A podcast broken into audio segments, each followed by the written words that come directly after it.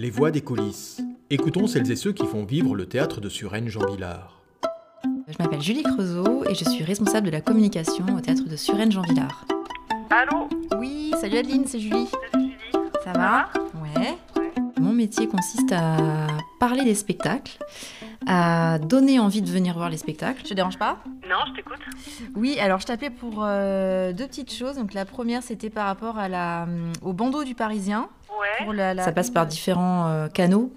Euh, on a beaucoup de moyens, c'est assez euh, varié dans la com, c'est assez large. On a bien sûr toute la partie qu'on appelle print, donc c'est tout ce qui concerne les documents imprimés, les campagnes d'affichage, euh, les documents en interne de programmes de salle, les flyers, les affiches, euh, tout ce qui est papier. Et la terrasse print, une demi-page, Molière, 3 février. Et on a la partie, euh, toute la partie digitale, donc on communique à travers le site internet qui est vraiment une vitrine des spectacles qui sont programmés. Euh, on va juste rajouter que c'est retransmis en direct sur euh, Facebook et Insta. Ça passe par évidemment nos réseaux sociaux. On est présent sur Facebook, Twitter, Instagram. On a une chaîne YouTube sur laquelle on poste toutes nos vidéos. Et donc on a cette partie-là en digital pour communiquer, plus les newsletters qu'on envoie régulièrement aux spectateurs. Faire un essai. Quand C'est bah, c'est pour demain. C'est vrai qu'en communication d'ailleurs on travaille beaucoup en, en amont puisque on communique, on va dire peut-être un mois à l'avance sur un spectacle qui arrive euh, un mois après.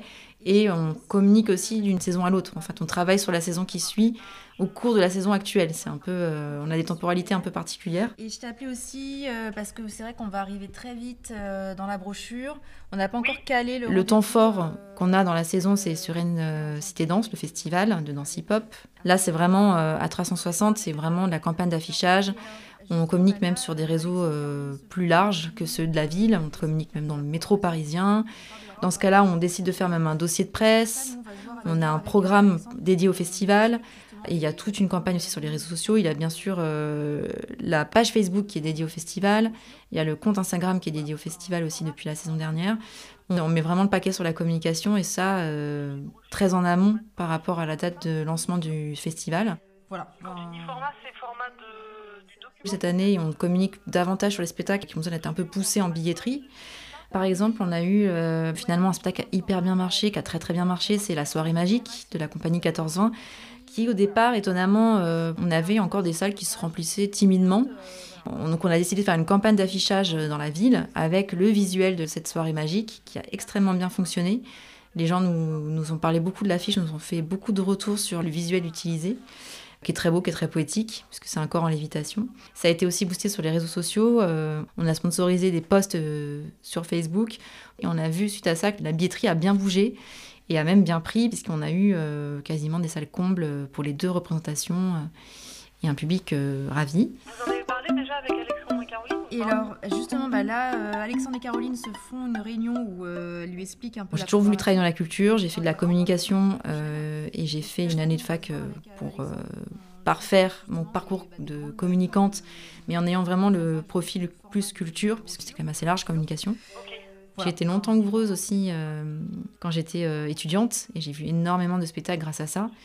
Et ça m'a aidé à créer mon, comment dire, mon profil culturel, enfin vraiment à peaufiner mon regard critique. euh. J'ai vraiment eu cette, occasion de voir un maximum de spectacles. Et un qui m'a vraiment interpellée, que j'ai vraiment adoré. Je pas, j'ai comme eu un, pas un déclic, mais qui m'a vraiment conforté dans l'idée que j'avais envie de travailler dans ce milieu. C'était Les Fourberies de Scapin, mis en scène par Omar Porras. Et j'ai adoré ce spectacle. euh, Ça a été vraiment, j'ai trouvé la mise en scène euh, géniale, euh, hyper intelligente. Les décors, les costumes, c'était vraiment dingue. Tout était. Ce spectacle m'a vraiment marqué. J'y pense encore.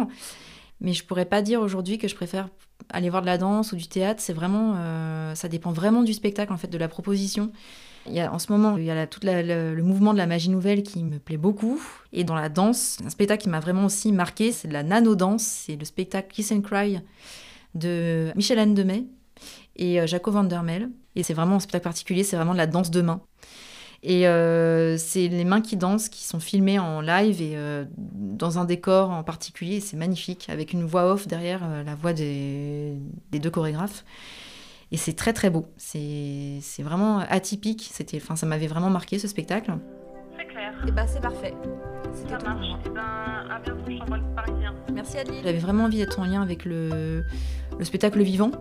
Et vraiment un lieu pluridisciplinaire, ça me, bah, comme le théâtre de Suresnes, c'était vraiment ce que je recherchais parce que je n'avais pas de discipline euh, de prédilection. Enfin, j'aimais tout dans le spectacle vivant. Et j'avais pas envie d'être comédienne, j'avais pas envie d'être danseuse, j'avais vraiment envie d'être dans cet univers, mais en étant euh, dans l'envers du décor et d'œuvrer pour ce, domaine en fait. Enfin, vraiment, j'étais euh, métier de passion. Ça reste assez bateau, assez cliché, mais c'est vrai, c'était vraiment une vraie passion.